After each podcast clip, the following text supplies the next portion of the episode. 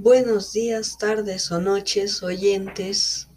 Estamos de vuelta para contarles sobre una historia pequeña.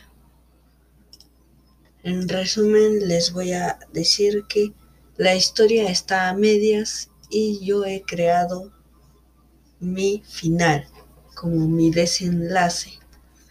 Entonces, vamos a, ello se llama Mi forma de hablar.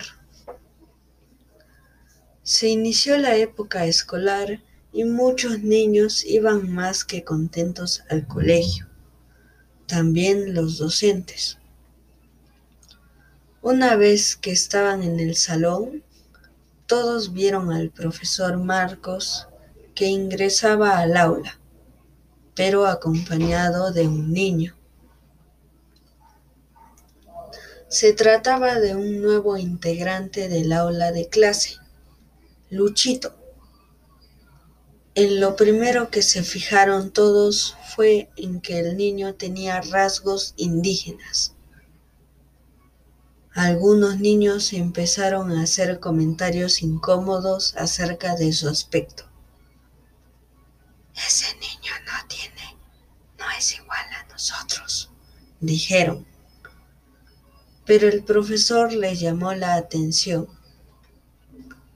Todos quedaron en silencio y muy atentos a lo que diría el profesor.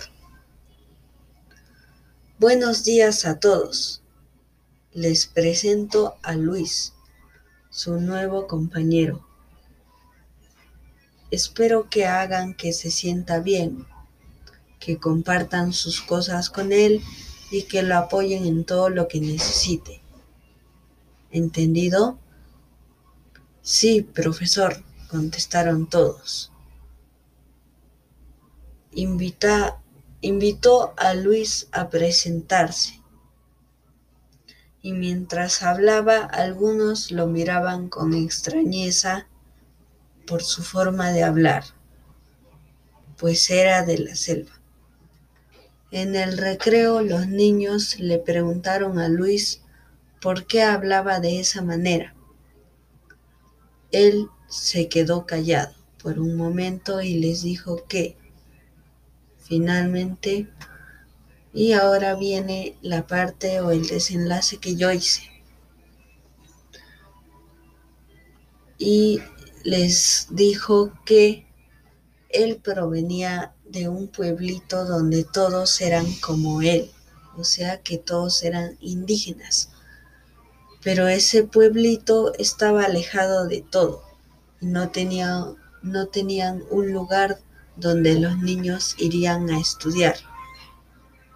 Entonces sus papás decidieron mandarlo allí con el temor de que le harían bullying y pues Luis se estaba sintiendo cómodo allí y dijo que se sentía triste o que se sentiría triste si las personas se burlaban de él. Y pues sus compañeros y compañeras escucharon eso y se sintieron culpables, entonces decidieron cambiar y tratarlo bien. Entonces pasaron los días, años, etc. Luis sí pudo vivir o llevarse bien con sus compañeros, estudió y se convirtió en un profesional y ahora es dueño de una empresa muy buena y reconocida. Es su propio jefe y vive feliz. Gracias.